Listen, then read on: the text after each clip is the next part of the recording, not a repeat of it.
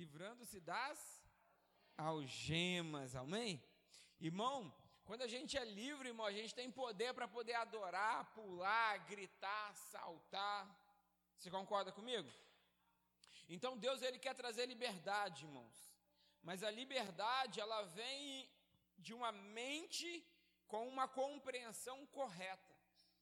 Porque a pessoa ela pode ser livre, ela pode ir aonde ela quiser, ou ele quiser, mas se a mente tiver um pensamento errado, tiver um, um, entendimento errado, essa pessoa pode estar surfando na onda, mas mesmo assim acabar com a cara na pedra. E nós lemos o texto de Isaías, que diz assim, Isaías 41, 10, que diz: Não temas, porque eu sou contigo, não te assombres, porque eu sou teu Deus. Eu te fortaleço, eu te ajudo, eu te sustento com a minha destra da minha justiça. Então, a, o fortalecimento, ajuda e sustento vem por base da justiça de Deus, amém? Não é com base na minha própria justiça, porque a minha justiça é falha. Quantas das vezes eu, eu tento fazer o que é correto e não consigo? Quantas das vezes eu me empenho ou me coloco a fazer aquilo que é o certo, mas em algum momento eu falho. Por quê? Porque a minha justiça ela é falha. Mas a justiça de Deus não falha. Então, a força, a ajuda e o sustento vem de Deus quando eu compreendo a justiça de Deus. Porque também se eu compreendo a justiça de maneira errada, eu nunca vou viver isso. Aí eu sempre vou estar fraco, eu sempre vou estar tendo que estar pedindo ajuda, e eu sempre vou ter que estar correndo atrás de sustento próprio. Mas a palavra de Deus fala que quando você faz o que é correto e busca a justiça de Deus, é Deus quem te fortalece, é Deus quem te ajuda, é Deus quem sustenta. E eu acredito que não tem coisa melhor do que no meio dessa crise todinha ver o sustento de Deus, amém? Irmão, Deus cuida dos seus. Amém? Deus cuida dos seus. Deixa eu até dar um spoiler para vocês. Não ia falar isso não, mas eu vou falar para vocês.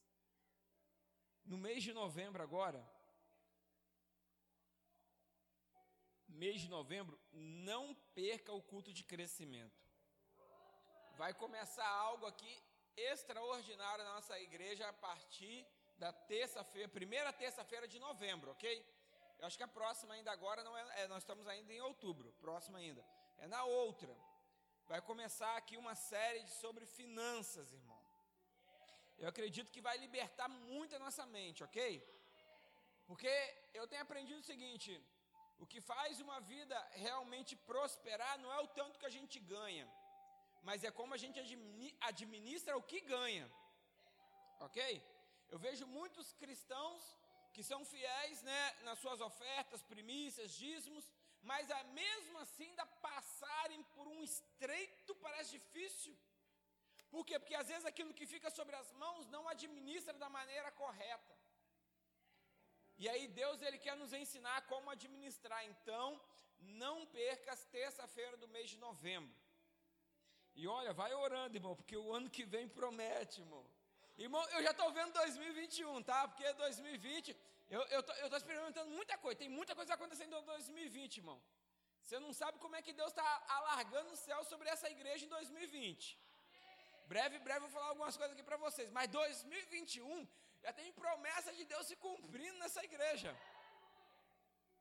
Breve, breve. Só estou deixando você com, com só estou jogando sal na sua língua, ok? Aguarde que novas notícias, você vai ficar muito feliz, irmão. Você vai pular saltando. Então nós, viemos, nós vimos no, na mensagem passada que tem uma frase que sai muito da boca do crente quando Deus chama ele para uma próxima etapa. Que é qual frase? Não estou preparado. Isso certamente você já deve ter ouvido alguém dizer, ou você mesmo já deve ter dito isso. Não estou preparado, não estou preparado. Mas por que, que a pessoa fala assim, não estou preparado? Porque ela está olhando com a justiça própria. Ok? Está olhando com a justiça própria. Por que, que ela fala, não tô, ou ele fala, não estou preparado? Por quê? Porque eu não estou fazendo o que é correto. Eu não estou é, sendo bom o suficiente. Eu não estou agindo da maneira certa.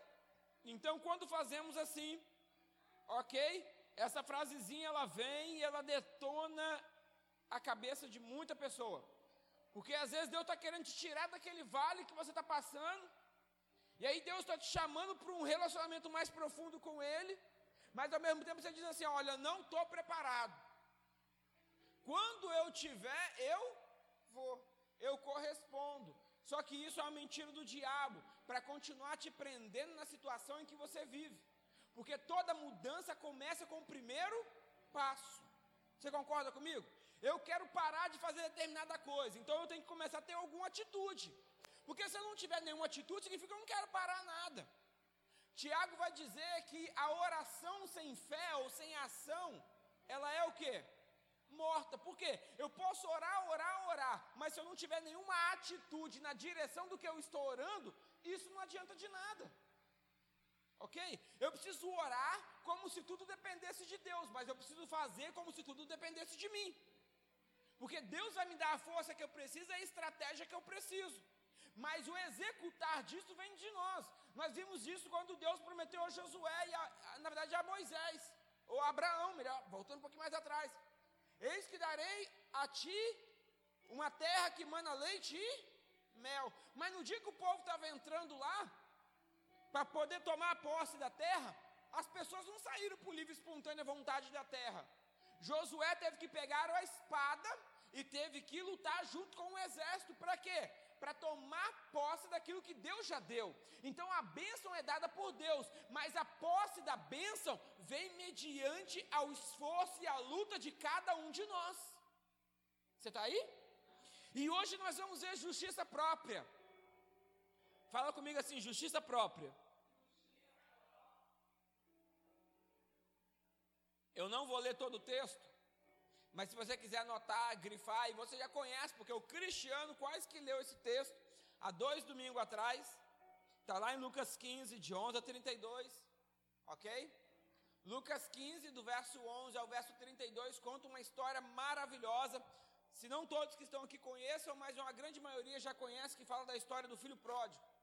Conta a história de um menino que então ele sai de casa, pega metade da herança, vai embora e depois de alguns anos, ele volta. Aí ele volta com a mão na frente e outra atrás. Ele saiu rico, mas volta pobre, sem nada. E aí diz a palavra de Deus que então ele volta para casa. Ok? A segunda mentira do diabo que ele conta para nós é que se nós formos bons cristãos, bons homens e mulheres, nos empenharmos na obra do Senhor e fazermos tudo, sabe, com muito, sabe, com muita dedicação, com muito empenho, Ele vai dar tudo que nós precisamos. Vemos aqueles que fazem chegar e começam, sabe, a, vemos pessoas que começam a chegar agora na obra do Senhor sem fazer muita coisa. E eles começam a crescer, a prosperar. E muitas das vezes, naquele que já está dentro da igreja por muito tempo, nasce uma ingratidão. Você já viu? Quando você está na igreja há algum tempo, e aí você lê a Bíblia, você ora, você jejua, você está fazendo, sabe? Você se aparta do mal. E você está lá fazendo, buscando, buscando. E talvez lutando, e a sua luta talvez tenha sido até difícil. Algumas que você tem passado. Aí você vê uma outra pessoa que acabou de chegar na igreja, não tem lutado tanto, não tem feito tanto, mas parece que aquela pessoa está indo bem mais rápido que você.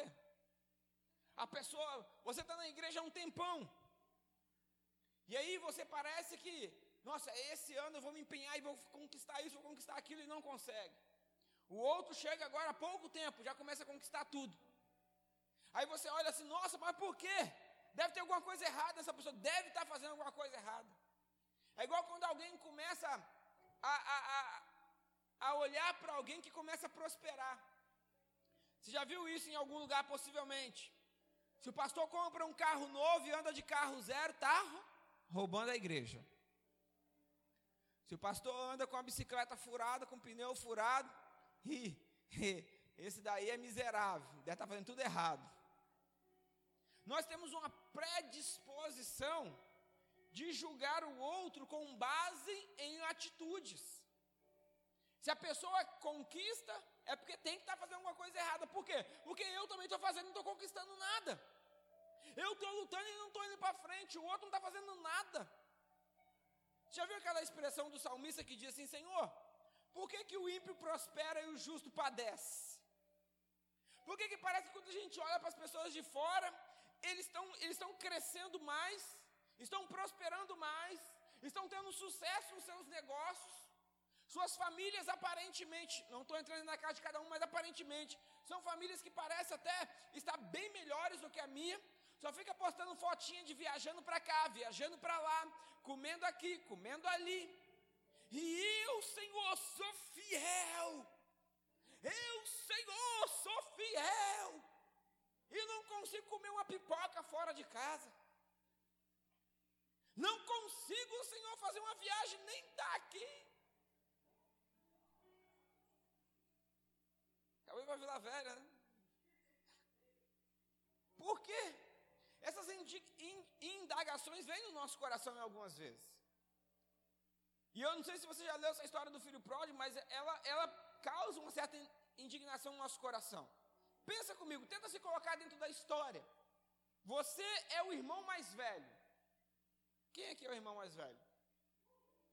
Ah, ó. Glória a Deus. Então, se você é irmão mais velho, tem um abaixo de você. Amém? Oi. Tem um abaixo de você. Coitado do irmão mais novo. Quem é, quem é filho sozinho, glória a Deus, né? Ei, paparicação, ei, coisa boa. Mas quem é mais velho, imagine você, está lá se empenhando, você e seu irmão mais novo. Aí chega um dia, seu irmão mais novo fala assim: Olha, pai, me dá metade de tudo que a gente tem, vende a metade das coisas que eu vou pegar meu dinheiro e vou embora. Aí você vê o pai pegando o patrimônio que vocês têm, vendendo metade do que tem, ok? Pega o dinheiro, isso certamente deve ter levado, algum tempo. Vendeu tudo que tinha na metade, pegou o dinheiro e deu ao filho mais novo. O filho mais novo agora vai com aquela proposta seguinte: eu vou, eu vou prosperar, eu vou crescer, eu vou abrir o meu negócio, ah, e tal. Mas ele chega na cidade grande, e aí começa a dar uma festa, começa a bancar pessoas que não deveria, porque quando a gente tem dinheiro ou tem coisas, as pessoas se aproximam. Mas parece que quando a gente não tem, parece que alguns começam a se afastar. E aí você imagina, gastou tudo, está com a mão na frente ou está atrás? Está comendo agora até lavagem de porco, se, se der para ele comer. Aí agora ele se lembra: voltarei para a casa do meu pai. Aí ele volta para a casa do pai, chega lá, e ele se joga aos pés. Irmão, nesse momento Deus me deu uma palavra. Talvez você já teve essa revelação, mas para mim foi novo. Eu estava lendo essa, é, é, esse entendimento de Lucas 15, quer ver? Lucas 15, abre aí.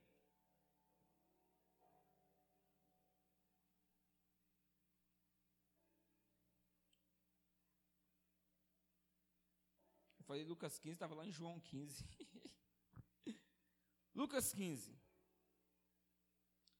Olha só comigo, vai no verso de número 20, diz assim: Então voltou para a casa de seu pai. Quando ele ainda estava longe, seu pai o viu, cheio de compaixão, correu para o filho, o abraçou e o beijou. O filho disse: Pai, pequei contra os céus e contra o Senhor, e não sou mais digno de ser chamado seu filho.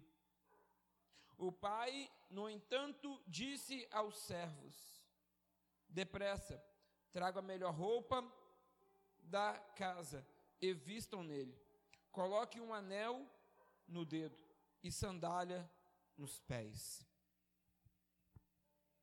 O filho volta para casa, o pai o recebe, sai correndo, abraça, beija o filho, ele joga aos pés e diz assim: Pai, pequei contra os céus, pequei contra o Senhor e não sou digno de ser chamado teu filho. Nesse momento aqui, querido, houve um arrependimento.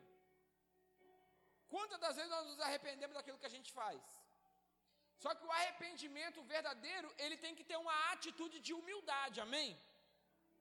Quem se arrepende, querido, verdadeiramente, ele tem que ter uma atitude de humildade. De quê? Às vezes pedir perdão àquela pessoa que ofendeu, a restituir aquela pessoa que defraudou. Tem que ter uma questão de humildade aqui dentro. O filho, quando ele se joga aos pés do pai, isso é questão de humildade. Pai, pequei contra os céus e contra o Senhor. E nem sou digno mais de ser chamado seu filho. Mas o pai pega o filho, levanta o filho e dá uma ordem ao servo. Traga primeira coisa, uma capa. Isso fala de vestidura nova. Ei, presta bastante atenção. É o que Cristo Jesus falou que nós teríamos. Nós estávamos mortos nos nossos pecados, delitos. Mas a partir do momento que você entende que só em Deus tem a sua salvação, e você volta para o caminho do Senhor e se coloca aos pés do Senhor, e você se humilha debaixo da mão poderosa de Deus, Ele vai te pegar pela sua mão direita, Ele vai te colocar de pé. Ei, escuta o que eu estou te dizendo, presta atenção. Ele vai te colocar de pé.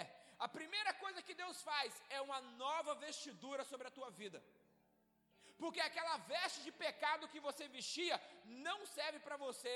João vai dizer em Apocalipse que quando ele olhou, ele viu uma grande multidão entrando no céu com vestes brancas. Não é essa roupa que você veio para o culto. Ok? Está falando de uma nova vestidura que você vai ter, lavada e redimida no sangue do Cordeiro.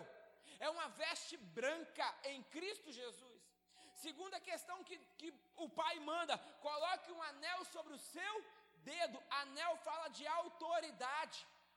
A palavra de Deus fala que quando o homem pecou, ele entregou a autoridade da terra na mão de Satanás. Mas em Cristo Jesus, na cruz do Calvário, ele restaurou a autoridade. Ele disse: Foi-me dado toda a autoridade nos céus e na terra. E agora ele fala para a igreja: Eis que eu vos dou autoridade. Então agora nós recebemos em Cristo não só uma vestidura nova, mas a autoridade novamente foi restituída à igreja, amém? Mas agora também, para não bastar isso, ele coloca agora as sandálias, a preparação do Evangelho. Deus está falando: eu vou te dar um novo caminho na tua vida. Talvez o caminho que você tinha antes, você ia comer lavagem de porco, mas o caminho que você vai ter agora é para a mesa do rei, ao lado do Pai. Você está entendendo isso? Deus ele muda o caminho, querido. Aquele que está em Cristo, nova criatura é. Deus ele coloca na sua vida agora um novo caminho, uma nova justiça agora veio sobre a tua vida. E agora você voltou para dentro de casa e o pai fala assim: mata aquele, mata aquele, aquele, aquele boi cevado lá e vamos fazer festa. Hoje, ó, todo mundo agora na fazenda. Ninguém trabalha mais hoje. O meu filho estava perdido e foi achado. Estava morto e reviveu. Oh, agora é dia de festa. Mata o boi, faz, faz churrasco, compra, compra refrigerante uai, né? E vai aquele monte de gente, aquele monte de gente lá brincando e tal, e pulando. Chega o filho mais velho, chega você do campo. Que festa é essa? Não é dia de festa. Não é dia de nada. O que está acontecendo aqui? Sabe, seu irmão? O empregado fala: Sabe seu irmão? Voltou para casa. Ele ganhou dinheiro? Ganhou nada, menino. Perdeu foi tudo. o quê? E essa festa? Seu pai hoje deu dia de folga para todo mundo. Matou um boi cevado e está todo mundo lá dançando e o pau está comendo lá dentro. Entra também, vamos celebrar. Eu não tenho parte com isso. Não entro nesse lugar. Quantas das vezes o sentimento de justiça própria é tão grande que a gente deixa de participar da festividade que Deus está realizando, por causa que não foi conosco, mas foi com o outro.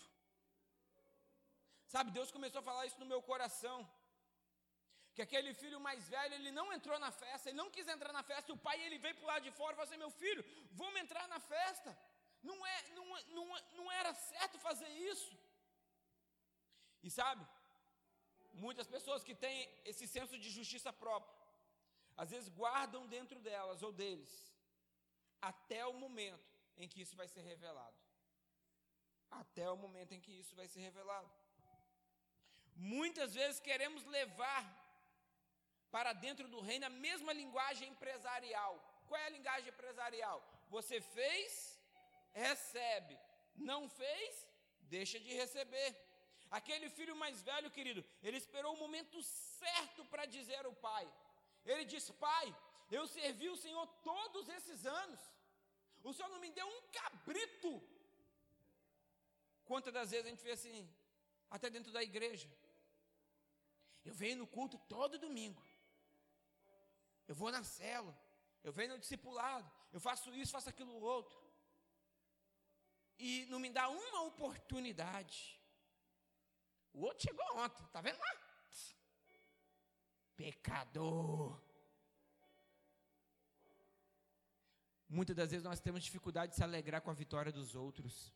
Pessoas que têm dificuldade de se alegrar com a vitória dos outros, na verdade, têm um coração ingrato.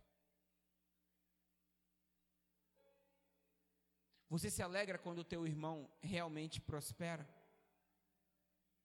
Você se alegra quando as coisas estão dando certo para os outros? Você fica feliz com isso? Ou bate aquele sentimento? É, podia ter sido eu. Na minha mão seria melhor. Para mim seria melhor. Sentimento de ingratidão. O pai diz para aquele filho mais velho: Meu filho, tudo que eu tenho é teu. Ou seja, você podia ter matado o cabrito, meu filho, ter comido com os seus amigos, você podia ter se alegrado com ele, podia ter feito festa, por que, que você não fez? Mas, pai, eu estou aqui te servindo todos os anos da minha vida, todo dia de manhã. Quem aqui trabalha em roça sabe, ou já trabalhou em roça. Roça tem serviço todo dia, irmão. Todo dia. E nesse tempo de chuva, agora, às vezes, alguns que trabalham na roça não tem como trabalhar, às vezes por causa da chuva, o serviço acumula, porque o mato cresce, é mais lugar que você tem que capinar, mais lugar que você tem que cuidar, é árvore que você tem que cortar. Se você mexe com criação, você tem que estar cuidando, tirando bosta, colocando comida, é, regrando, mudando de um lugar para o outro, porque ele tem serviço todo dia na roça. Aquele menino poderia dizer assim, Senhor, eu, pai, eu, eu, eu todo dia eu acordo quatro horas da manhã e vou trabalhar, e quem mora aqui na roça sabe. Quem mora na roça acorda cedo, dorme cedo, acorda cedo. Seis, sete horas está caçando cama. Aqui, seis, sete horas, tem de jantar ainda. Tem que jantar nove, depois do culto, não é verdade? Mas isso, sabe, Deus começou a falar no meu coração que nós precisamos ser mais gratos. Olha o que diz em Mateus 20 diz assim: Não será assim entre vocês, pelo contrário, quem quiser tornar-se importante entre vocês, deverá ser servo, e quem quiser ser o primeiro deverá ser escravo, como filho do homem, que não veio para ser servido, mas para servir, e dar a sua vida em resgate de muitos. Então, se nós queremos ser grande, grande nós temos que fazer o quê? Diz uma frase que eu ouvi um tempo atrás que diz: Todo servo de Deus gosta de ser servo até ser tratado como servo. Todo servo de Deus gosta de ser servo até ser tratado como servo. Porque o que é o servo? Um empregado, um escravo. Alguém já mandou você fazer alguma coisa que você não gostou? Como é que você se sentiu? Pega aquele lá. E eu pego não. Pega você se você quiser. Já viu alguém assim? Às vezes nós gostamos de ser tratados servos de Deus. Mas na hora que Deus manda, não. Nós gostamos de fazer aquilo que queremos. No capítulo 20, no verso 20, de Mateus, eu não vou ler, mas diz que tinha dois filhos chamados filhos de Zebedeu, Tiago e João. Eles falaram com a mamãe assim: mãe, conversa com Jesus lá, pede para ele, para que quando ele vier na tua glória, coloque eu à direita e o meu irmão à esquerda, e a gente reine com ele. E a mãe chega lá e faz pedido para Jesus. Os outros discípulos ficam enfurecidos. Por quê? É, vocês estão achando o quê? Está todo mundo aqui no mesmo barco, vocês acham que vocês, vocês são o quê? Por que vai colocar você do lado dele? E nós? Eles ficam para morrer. Já viu alguém assim, irmão? Já viu? Quantas das vezes estamos servindo a Deus e ficamos ofendidos quando vemos outros passando na nossa frente. Uma vez eu ouvi uma frase que diz assim: Deus confronta a mente para revelar o que está no coração. Deus, ele confronta a mente para revelar o que está no seu coração. Em algum momento você viu uma pessoa que talvez sendo colocada contra a parede ou pressionada, começou a soltar um monte de coisa que estava no coração, mas não falava? Eu já vi isso muito acontecer. Isso acontece com maior frequência, irmão. E às vezes isso acontece conosco. Já viu, às vezes, numa briga, às vezes de família, e aí os ânimos eles vão se elevando, vai se elevando, vai se elevando. Ah, mas porque naquele dia você fez isso e eu não gostei. Aí o outro, mas você nunca tinha me dito isso. Aí fala um monte de coisa um com o outro. Mas aquilo, no momento calmo, não falavam mas esperou os ânimos se elevar para então falar, porque guardou dentro do coração. Aí na hora que a mente ela foi confrontada, o que estava no coração saiu, porque a palavra de Deus fala assim que a boca fala do que o coração está cheio.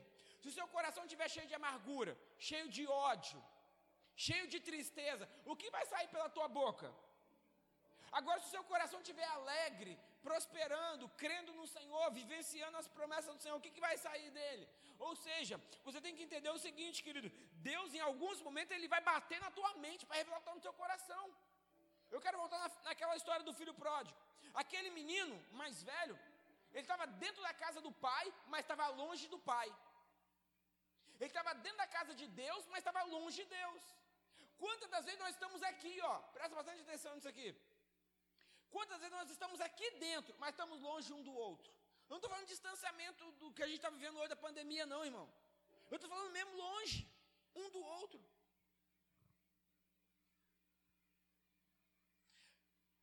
Pelo simples fato, olha, nós cantamos aqui umas músicas maravilhosas. Todo mundo aqui adorou. Oramos, todo mundo orou. Estamos todos aqui sendo expostos à mesma palavra mas isso não nos faz um. Você está entendendo? Se eu te perguntar quantos aqui já se cumprimentaram um ao outro de perto, falaram um com o outro, buscou saber a necessidade um do outro. Ou seja, estar dentro do mesmo ambiente não quer dizer que eu estou com a pessoa. E é assim muitas vezes que nós agimos com Deus, que nós estamos no mesmo ambiente que Deus está, mas não estamos com Deus, é diferente. Você pode vir para a igreja, você pode ir para a célula, você pode estar no seu quarto, no seu TSD, você pode estar em momentos que Deus está ali com você, e Ele está, porque a promessa de Deus é fiel. Ele diz assim que Ele não nos deixaria órfão, Ele estaria conosco todos os dias, e Ele está. Mas há uma diferença muito grande dele estar no lugar e Ele está em você. Ele não quer estar no mesmo ambiente que você. Eu me lembro de uma ilustração, e foi baseado, e essa ilustração foi contada, baseado numa história verídica. Uma jovem, ela estava naquele momento assim, sabe, momento da adolescência ju, juvenil, começa a sair com a, as amizades, curtir balada e tal. E aí essa menina então chegou para a mãe e disse: Mãe, meus colegas me chamou para poder sair. E a mãe falou assim: Nossa, minha filha, eu não estou sentindo paz de você ir. Fica. Não vai não, fica. Não, não, mãe. Vai ser legal, tal, deixa eu ir, deixa eu ir. E insistiu, insistiu, insistiu, insistiu, insistiu. E a mãe sempre dizendo: Não vai, não vai, não vai, não vai. Daqui a pouco o carro, o carro buzina na frente da casa. Tem um monte de adolescentes, jovens lá dentro daquele carro. Ela sai pela porta de casa e a mãe segurando pelo seu braço, não vai, fica. Não, mãe, eu vou, eu vou. E aí foi, entrou no carro. Olha, mas, olha, fica, minha filha, mas então, você vai, então vai com o Senhor Jesus, que Jesus te proteja. Só se ele for no porta-mala, mãe. E aquele carro, então, ele sai dali e algum tempo depois ele bate de frente com outro veículo. E o interessante é que dentro do porta-mala desse carro tinha ovos. Uma dúzia de ovos. O carro na frente foi todo despedaçado. Todos que estavam no carro morreu. Mas no porta-mala não quebrou um ovo. Era onde quem estava lá? Deus. Ele estava no carro? Também estava lá dentro. Mas aonde que mandaram ele ir? Estar no mesmo ambiente não significa estar conosco. Aquele menino mais velho, ele falou com o pai: Pai, eu te servi todos esses anos. Ou seja, em que momento ele falou isso com o pai antes? Não tinha falado. Mas naquele momento que a sua mente foi confrontada, porque ele viu o filho mais, mais novo que gastou tudo e agora voltou para dentro de casa e o pai restituiu a sua posição de filho dentro de casa e não de servo, mas de filho. Ele agora se viu confrontado. E na hora que ele foi confrontado com a sua, re, a sua realidade, ele revelou que estava dentro do coração. E é assim que muitas das vezes Deus, Deus age com a gente. E aí nesse momento nós queremos dizer para Deus, mas Deus, eu te servi, eu fiz isso, eu fiz aquilo. E muitos, queridos, estão agindo em cima da lei, e não em cima da graça. Eles estão agindo em cima da sua, em cima da sua justiça própria. Eu fiz para merecer. Eu gostei muito de uma frase que o pastor Aloysio ele disse, que uma vez ele estava no congresso, e aí aquele monte de pastores, não sei que, quantos que conhece pastor Aloysio, é o pastor da igreja Videira, em Goiânia, uma das maiores igrejas de Goiânia. E o pastor Aloysio, num café de pastores, perguntaram para ele assim, pastor, qual é o segredo para a sua igreja crescer tanto? E ele disse assim: meu filho, graça. Se ele fala assim, é porque eu tenho bons líderes, mas tem outras igrejas também que têm ótimos líderes, mas não crescem. É porque eu tenho células, tem igreja também que tem células, mas não cresce. É porque eu tenho um ministério de louvor abençoado, mas tem outras igrejas que têm ministério de louvor muito mais abençoado do que, abençoa, do que o nosso e não cresce.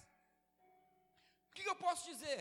É uma estratégia humana porque eu fiz assim, assim, assim? Não, porque tem pessoas que trabalham com N estratégias muito melhores do que a minha e não está crescendo.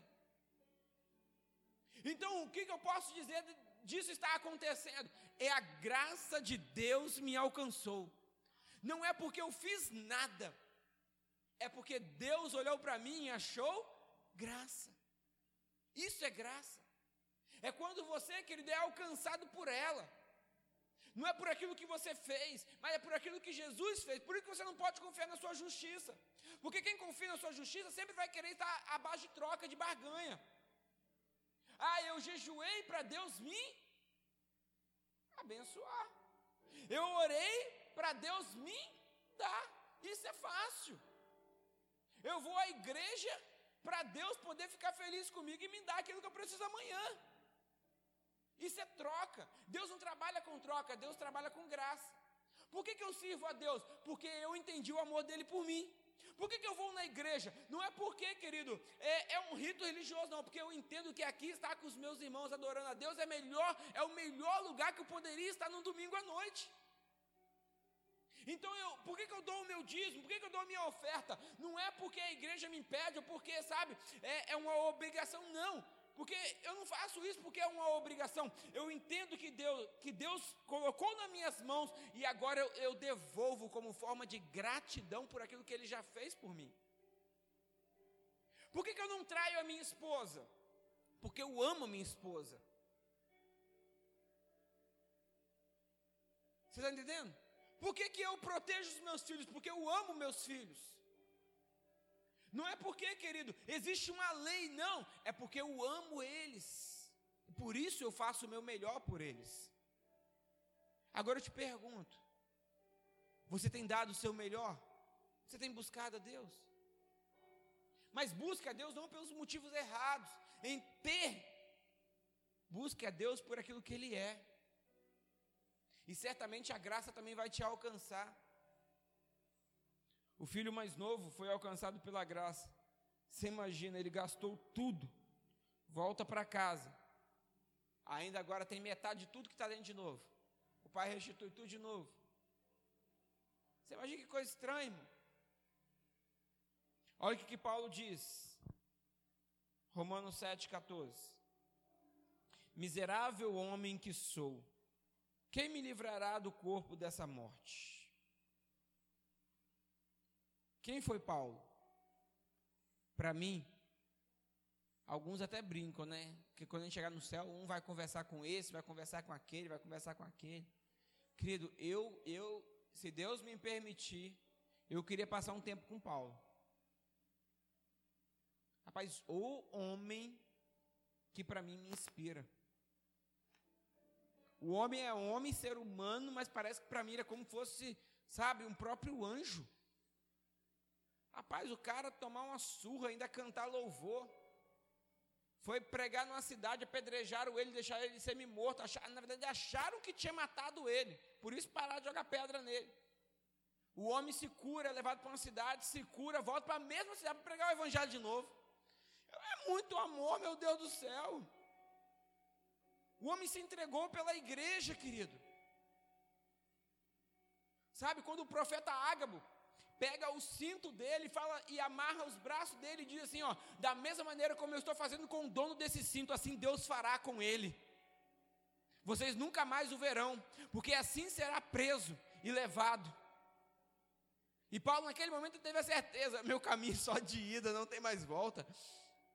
E o homem foi cantando para Roma, irmão ainda salva a gente do caminho de Roma. Misericórdia, Deus. Coloque esse amor mais no meu coração desse jeito, porque parece que eu estou friando. Eu queria ter um tempo com Paulo. Me ensina. Me ensina.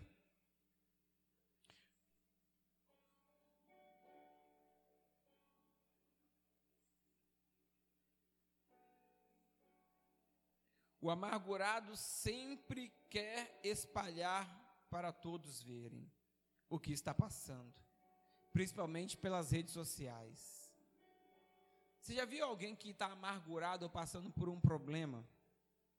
E ao invés de chegar para Deus e conversar com Deus, vai para o Facebook, o Instagram, para o Twitter. Eu, fiquei, eu não tenho Twitter, não, mas eu fiquei sabendo que o tal do bendito do Twitter é alma pura. Aquilo é alma pura. É gente falando que brigou com isso, briguei com aquele, aí meu casamento está acima, não sei o que. É, é, todo, é gente vomitando alma e achando que alguém ali dentro vai te curar. Aí, às vezes, alguém tenta dar alguma orientação, e a pessoa que vai dar uma orientação também está com a alma pior do que está falando. Aí fica um, um jogando mais praga na vida do outro, e vai só afundando. Outros vão para o Facebook e começam a mandar indireta. E plá, plá, plá, plá, plá. se serviu, pega para você. Irmão, misericórdia é só a alma gritando. Eu estou quase abrindo um consultório de psicologia pelo Facebook. E começar a clinicar pelo Facebook, irmão. Porque é tanta gente. Meu, meu amor brigou comigo. Meu irmão, parem com isso. Alma amarguradas, ressentidas, não leva a lugar nenhum, irmão. Olha o que diz em Romanos 11:36 diz: porque dele, por ele, para ele são todas as coisas. Glória, pois, a ele eternamente. Amém. Paulo vai dizer: porque dele, ou seja, sai dele. Ok? Por ele, ou seja, por meio dele, e volta para ele. Está falando de Deus. Só tem um lugar, querido, de você se achar e se encontrar em Deus. Porque quando você está em Deus, você vai descobrir a sua razão, o seu propósito e o seu futuro vai se convergir tudo em Deus. Tudo está ligado a Deus. E não adianta o homem correr disso. Olha o que Paulo diz ainda em Romanos: ele diz: Se você confessar com a sua boca que Jesus Cristo é Senhor e crer em seu coração que Deus o ressuscitou dentre os mortos, será salvo. Pois com o coração se crê para a justiça e com a boca se confessa para a salvação. Por isso que muitos dizem assim: Mas eu tenho Deus já no meu coração. Sim, você tem Deus no seu coração e crê então para a justiça. Mas só quando você abre a boca e declara, você tem a salvação. Quando é que o filho foi restituído? Quando é que o filho realmente ele foi restituído na posição de filho?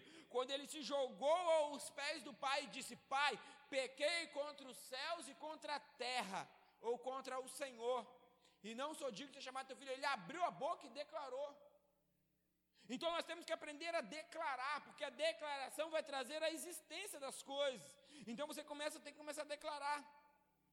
E eu quero terminar citando Roman, Timóteo, quer dizer, 1 Timóteo 4, que diz assim: Não descuide do dom que recebeu por meio de profecia, quando os presbíteros impuseram as mãos sobre você. Dedique total atenção a essas questões, entregue-se inteiramente às tarefas, para que todos vejam o seu progresso.